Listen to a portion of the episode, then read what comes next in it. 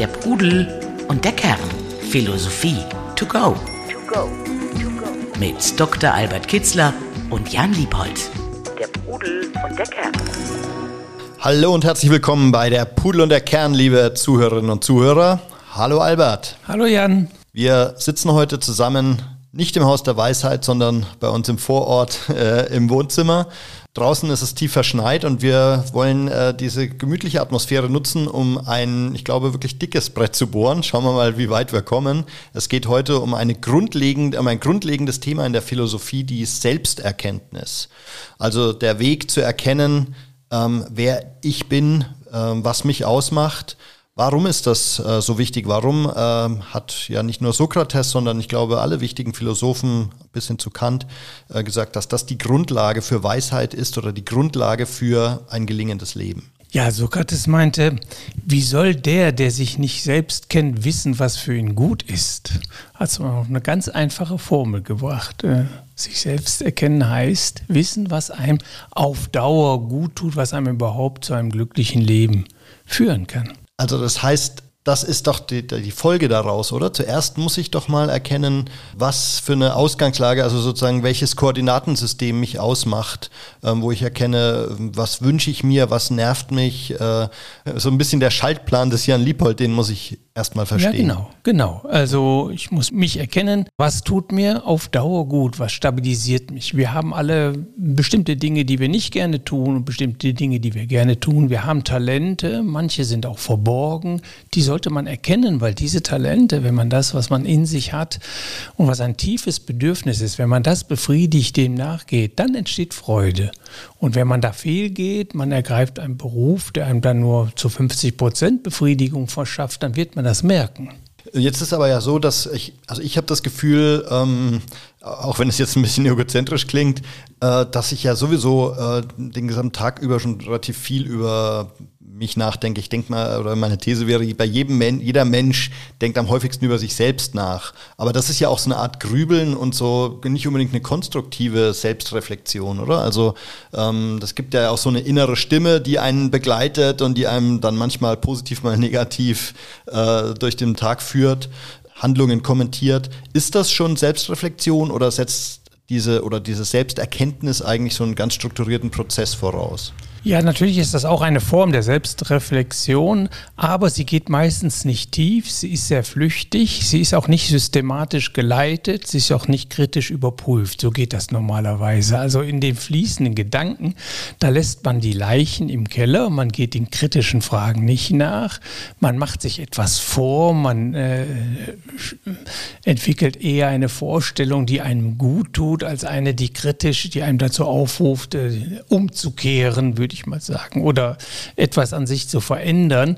Also man muss da aufpassen und sie ist auch nicht gesteuert. Also die Konzentration, die Sammlung, das in sich etwas entdecken, setzt wesentlich mehr voraus als dieses flüchtige äh, Gespräch mit sich selbst, das mhm. tatsächlich jeder führt und insofern denkt auch jeder über sich nach und meistens ist auch die leitende Frage, was äh, macht mir Freude oder wie gestalte ich den morgigen Tag oder wie löse ich dieses Problem? Also es sind durchaus schon wesentliche Fragen, die da aufpoppen, aber sie ja. werden meistens nicht äh, in der hinreichenden Tiefe aufgeklärt. Also das heißt, du plädierst auch für einen strukturierten Prozess, also dass man sich wirklich mal hinsetzt und ähm, ich weiß, dass du großer Fan des Tagebuchs bist, aber es muss ja auch noch andere Wege geben. Ich habe zum Beispiel in äh, Vorbereitung eine Methode gefunden, die nennt sich jetzt philosophische Meditation, wo man sich mal fragt, ähm, ganz konkret, entweder in einer meditativen Situation, aber auch kann auch einfach eine Reflexion am Schreibtisch sein. Was beunruhigt mich gerade, also eben die Ängste zu analysieren.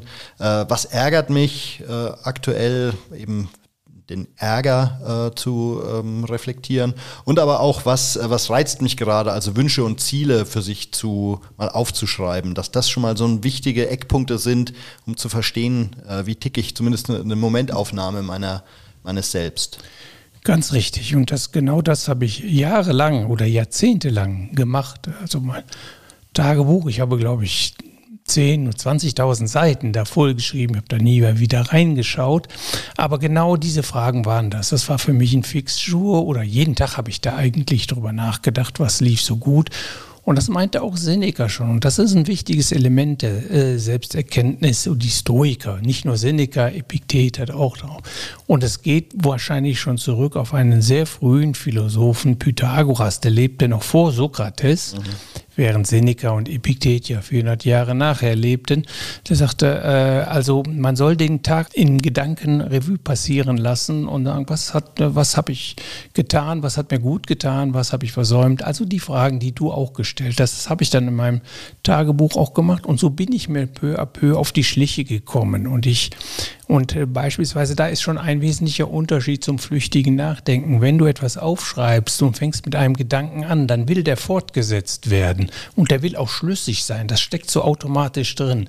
Wenn wir denken, äh, dann springt ein Gedanke, äh, verfolgt den anderen und gerade dort, wo es brenzlig wird, dann schiebt das Unterbewusste sofort neue Gedanken nach, die mich bitte davon ablenken, da jetzt äh, vertiefend darauf einzugehen. Und beim Schreiben ist das eben nicht so, weil ein Satz, zwei Satz, dritte Satz, das, das muss eine logische Folge geben. Da sind wir nicht assoziativ, in der Regel jedenfalls nicht.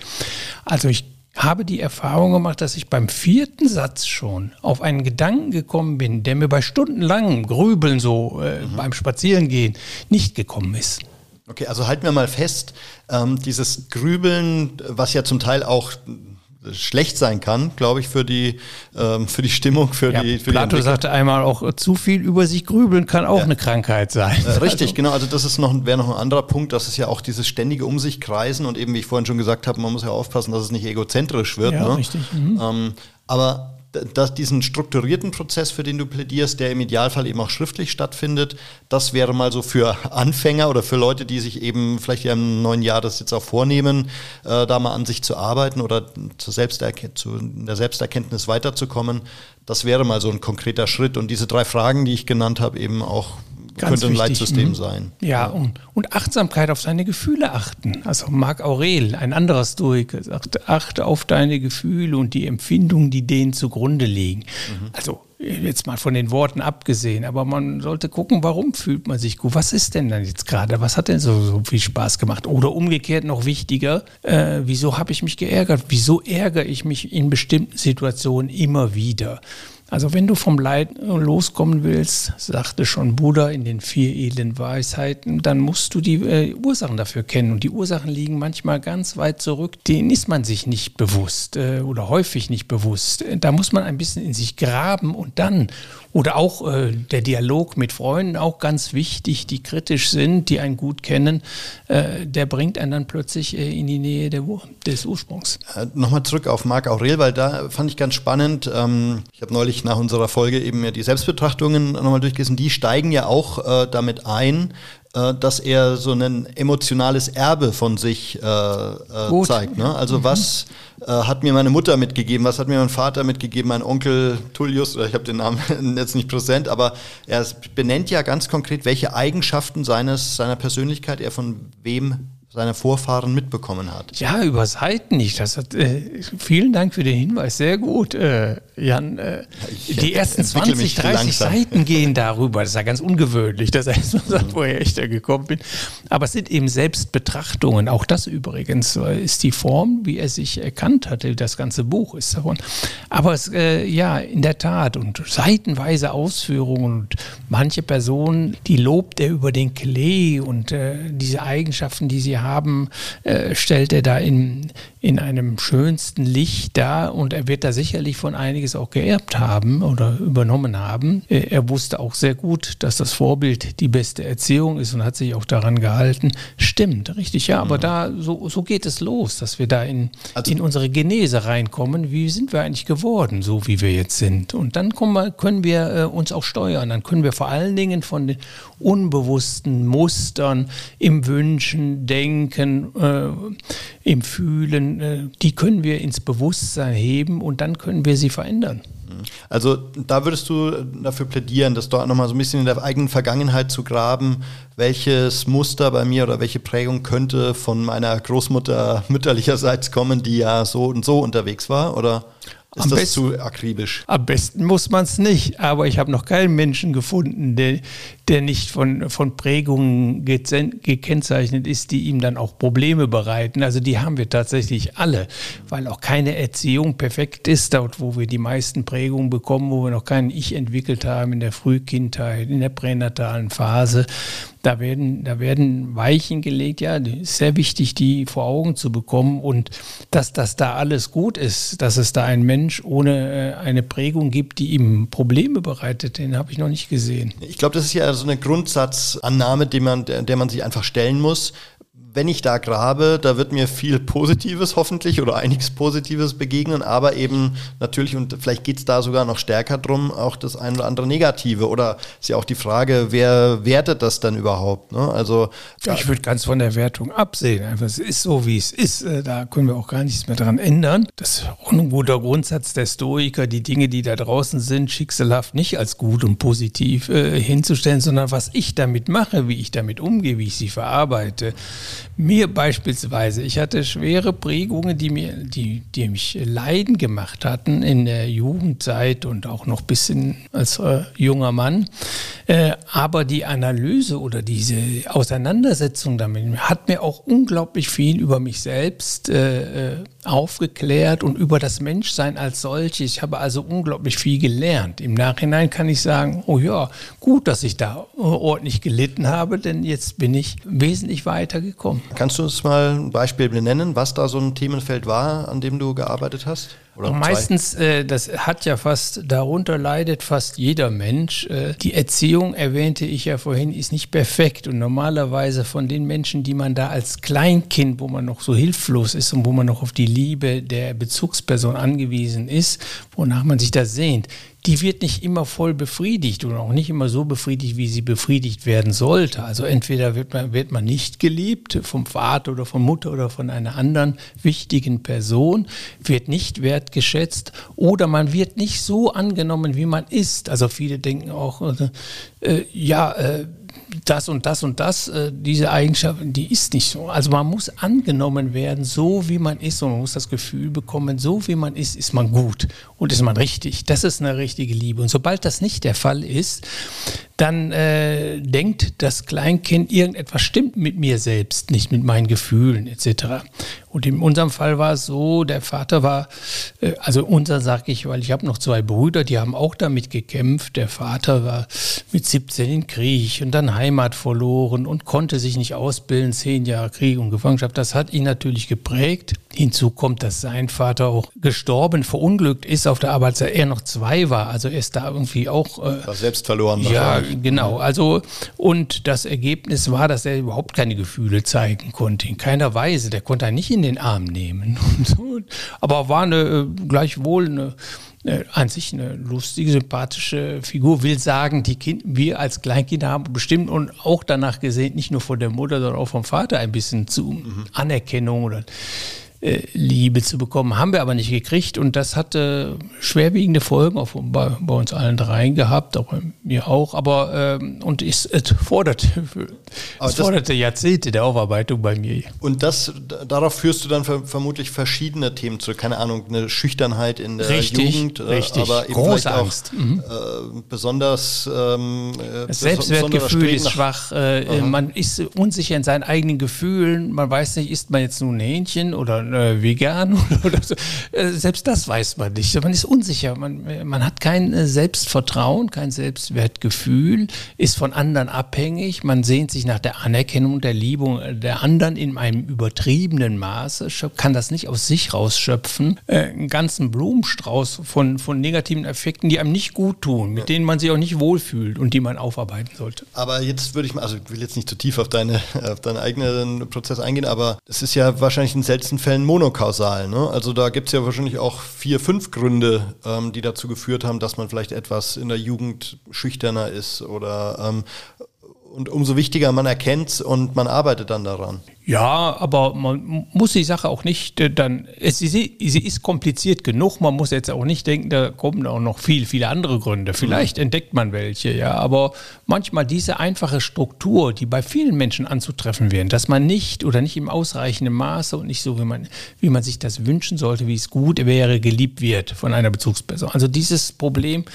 äh, das äh, haben die meisten Menschen in mehr oder weniger starke Ausprägung und haben damit zu kämpfen anknüpfen. Also ich jedenfalls in meinen persönlichen Beratungen kann sagen, dass 80 Prozent mindestens, wenn nicht noch mehr, äh, da ein großes Problem mit haben und das dann bestimmte Auswirkungen hat für ja. ihr Leben. Okay, also Verstehe. Ähm, das heißt, wir haben so verschiedene Suchfelder, in denen wir mal schauen sollen. Das eine ist so ein emotionales Erbe, was wir mit uns rumschleppen oder eben unsere Vergangenheit.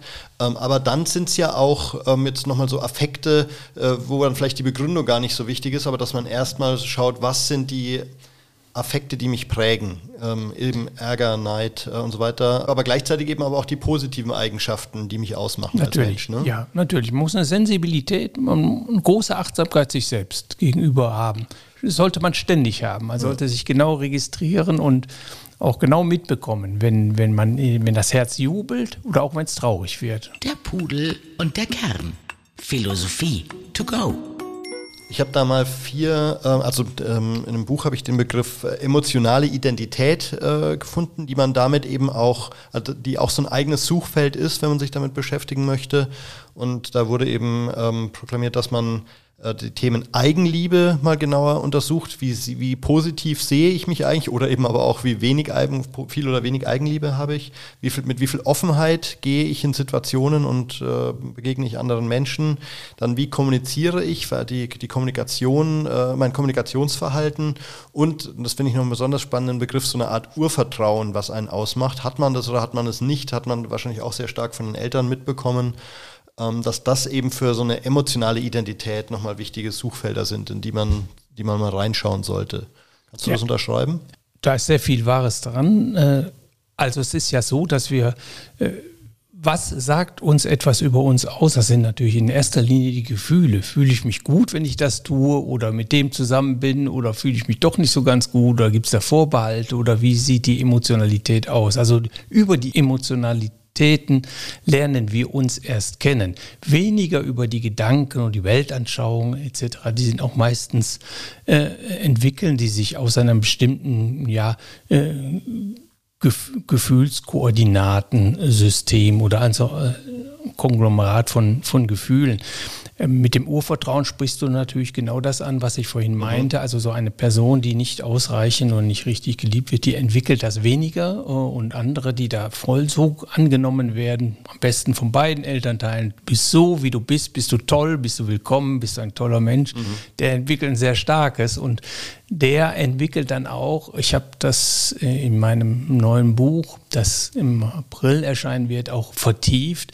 Äh, das äh, führt auch dazu, genauso wie die Selbstliebe, dass man ein Selbstvertrauen hat. Und dieses Selbstvertrauen wiederum ist notwendig, dass man offen und aufgeschlossen auf, und angstfrei auf andere und aufs Leben und auf jede Erfahrung, jeden Moment zugehen kann und mitschwingen kann, in Schwingung kommt, also in eine Art von ja, Liebe oder äh, Zuneigung und daraus entwickelt sich die, die Lebensfreude. Also mein Buch heißt ja Liebe oder die Weisheit der Liebe, also ich und ich untersuche da den Zusammenhang von, diese, von Liebe und, und Lebensfreude. Und Liebe setzt eben genau das voraus. Aber wenn du dein, wenn das Urvertrauen nicht da ist, wenn du von Ängsten heimgesucht wirst oder wenn du dann mit dir selbst noch nicht ins Reine gekommen bist, dich nicht selbst liebst, wichtigste Voraussetzung, überhaupt in Liebesverhältnissen reinzukommen, dann ist das gestört, dann bist du zu, dann bist du nicht offen äh, und dann kann man dich schwer berühren und du lässt dich auch schwer berühren und die Momente des Schönen, des Gelingenden, des Erfüllten, des mitschwingenden äh, Lebens und der Lebensfreude äh, sind rarer gesät. Genau, aber jetzt nochmal, wenn wir zurückkommen auf den Prozess dahin, in diesen, ähm, diese Fähigkeit erstmal zu entwickeln, und so, und so, verstehe ich ja den Prozess der Selbsterkenntnis, dass ich dafür die Grundlage lege, um dann überhaupt ähm, in positive Resonanzen zu kommen. Ähm, da hast du vorhin gesagt, dass Freunde oder Bezugspersonen eine ganz wichtige Rolle spielen. Also das erste ist mal, der chinesische Philosoph Zhuangzi hat das gut auf den Punkt gebracht. Wer sich nur nach außen wendet, der geht als Gespenst herum. Also da gibt es gar keine Substanz, der ist eigentlich gar nicht wirklich. Also man muss sich sammeln. Man muss erstmal so eine Moment der Einsamkeit, des Alleinseins äh, suchen, aufsuchen und sich sammeln und dann mal die Zerstreuungen ganz zur Seite schieben, eine Auszeit aus dem Hamsterrad heraustreten. Das sind in, in all meinen Büchern sind das die ersten Kapitel, ohne diesen äh, Schritt anzuhalten, wie Seneca das mal gesagt hat. Da komme ich überhaupt nicht weiter und da komme ich mir auch nicht auf die Schliche. Also wir brauchen Pausen, Auszeiten, Zeiten für uns, ganz wichtig. Wir haben einen Seelengarten, der will gepflegt werden. Da muss ich reingehen, da muss ich arbeiten, äh, da muss ich gute äh, Samen nähren und äh, mit mich mit äh, schlechten oder die, die ich nicht will, auseinandersetzen. Und das Aber Selbsterkenntnis würde ich jetzt mal so als überhaupt mal Bodenvorbereitung sehen, oder? Also ähm damit ich irgendwelche Samen ausbringe, muss ich jetzt erstmal schauen, wie ist der Boden beschaffen, muss ich ackern, muss ich äh, jäten, was muss, ich, genau. was muss ich da tun? Also wir beschäftigen uns ja schon immer mit uns, deshalb kennen wir ein bisschen den Seelengarten. Aber die bewusste, und ich sprach ja da anfangs davon, man sollte das bewusst und systematisch tun oder vielleicht auch angeleitet tun, mhm. die Selbsterkenntnis, der geht dann in den Garten und macht eine Bestandsaufnahme. Wo sind denn eigentlich Fruchtbäume oder ja. schöne Gebüsche, schöne Pflanzen? Also wir finden uns ja immer schon vor, wenn wir anfangen zu denken, uns mit uns zu beschäftigen, da ist schon unglaublich vieles passiert. Mal abgesehen von dem, äh, von dem Körper, Körpergedächtnis, das möglicherweise Erfahrungen noch von Vorgenerationen in sich hat. Also wir finden den Garten vor und dann, was ist denn da überall? Da links ist Unkraut, rechts sind Blumen, hier ist ein Fruchtbaum. Und dann sagt man, ja, was, äh, dann gestalte ich den Garten. Und das Ziel ist immer, einen schönen Garten zu haben. Die Griechen sprachen von der schönen Seele. Ganz zu Recht. Die schöne Seele war die gesunde Seele, ausgewogen, ausgeglichen, fruchtbar, da sind dann auch Blumen, sind dann auch, in manchen Gärten gibt es wahrscheinlich gar keine Blumen oder, äh, oder sehr selten oder Fruchtbäume.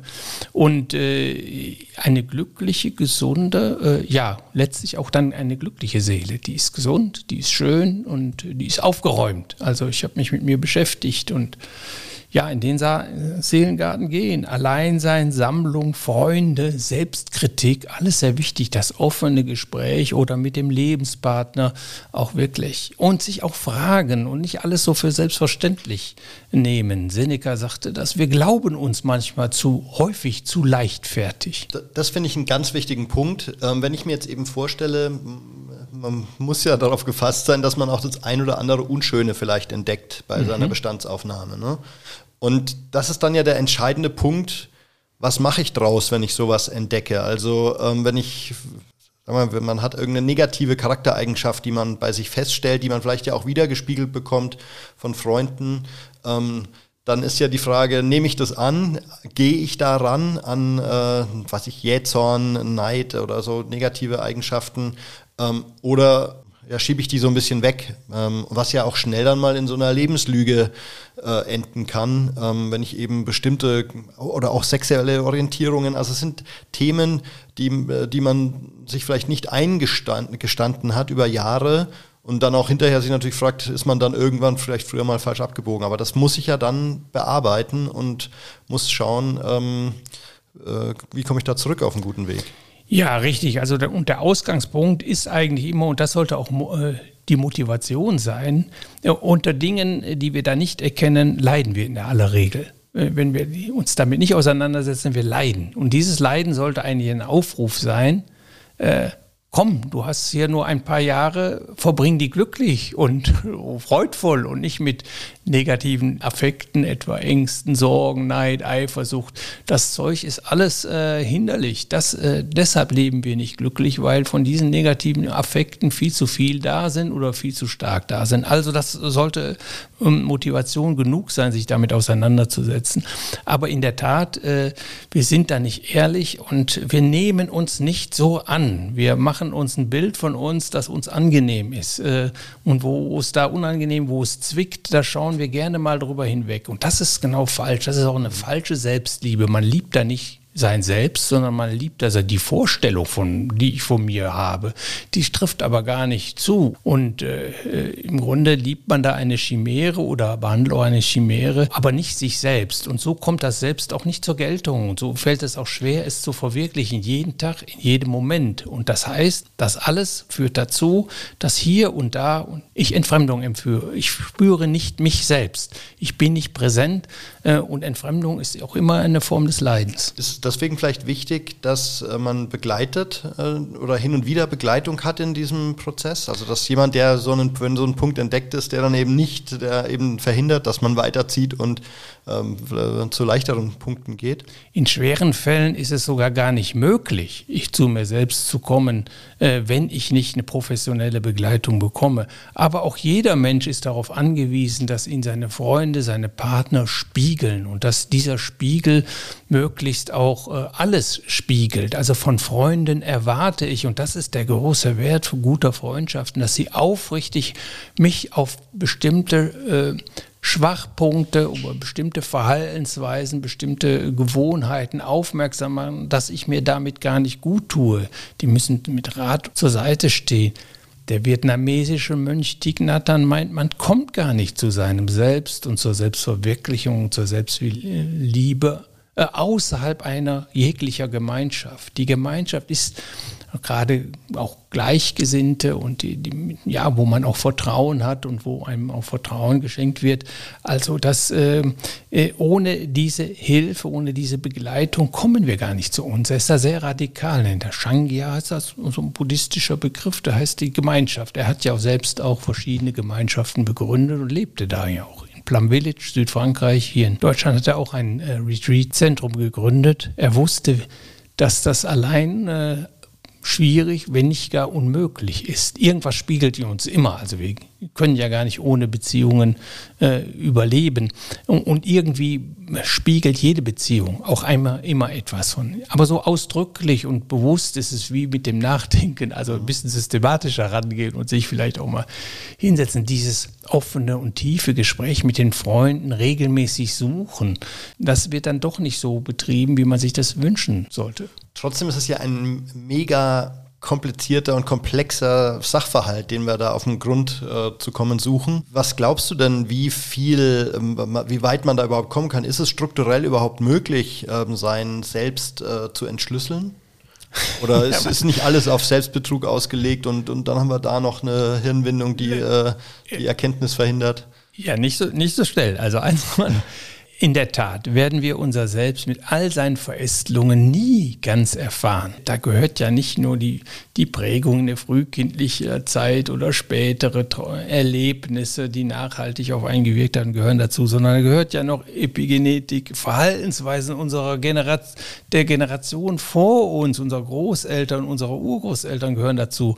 Also ich habe meine Großeltern nie kennengelernt, äh, also ich habe gar keine Ahnung und mein Vater oder meine Mutter haben auch wenig davon gesprochen. Ich weiß gar nicht, was da noch alles mich geprägt hat, aber ganz bestimmt eine Menge.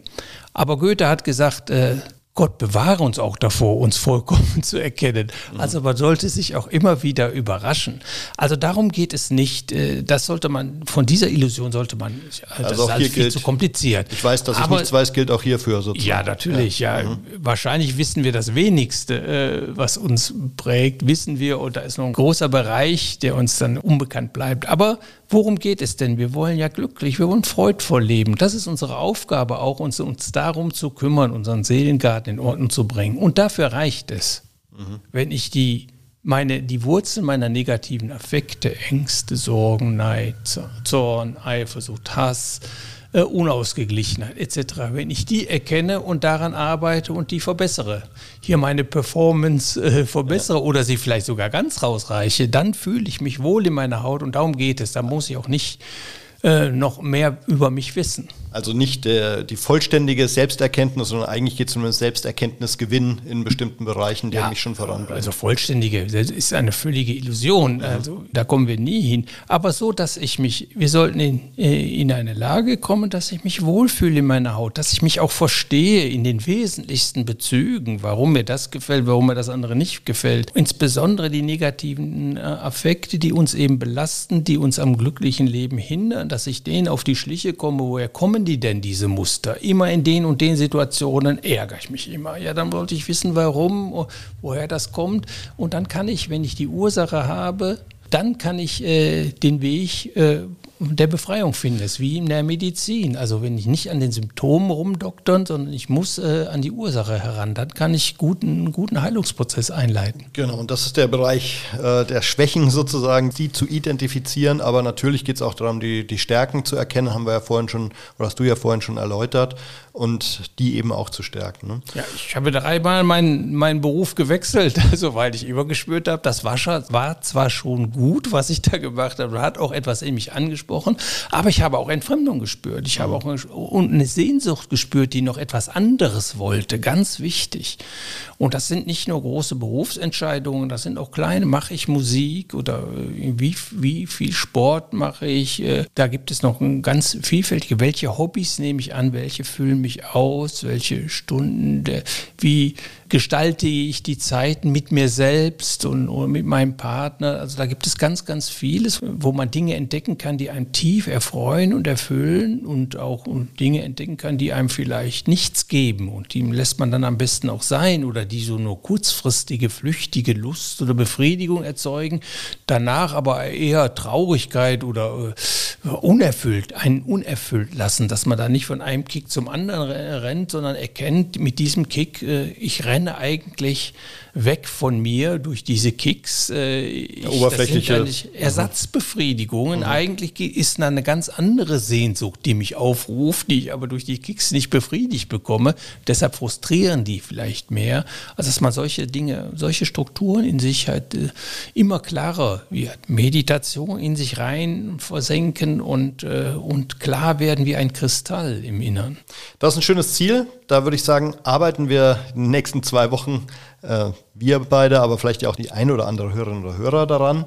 Albert, vielen Dank bis hierher. Ähm, wir haben normalerweise hier dann immer unsere Literaturtipps.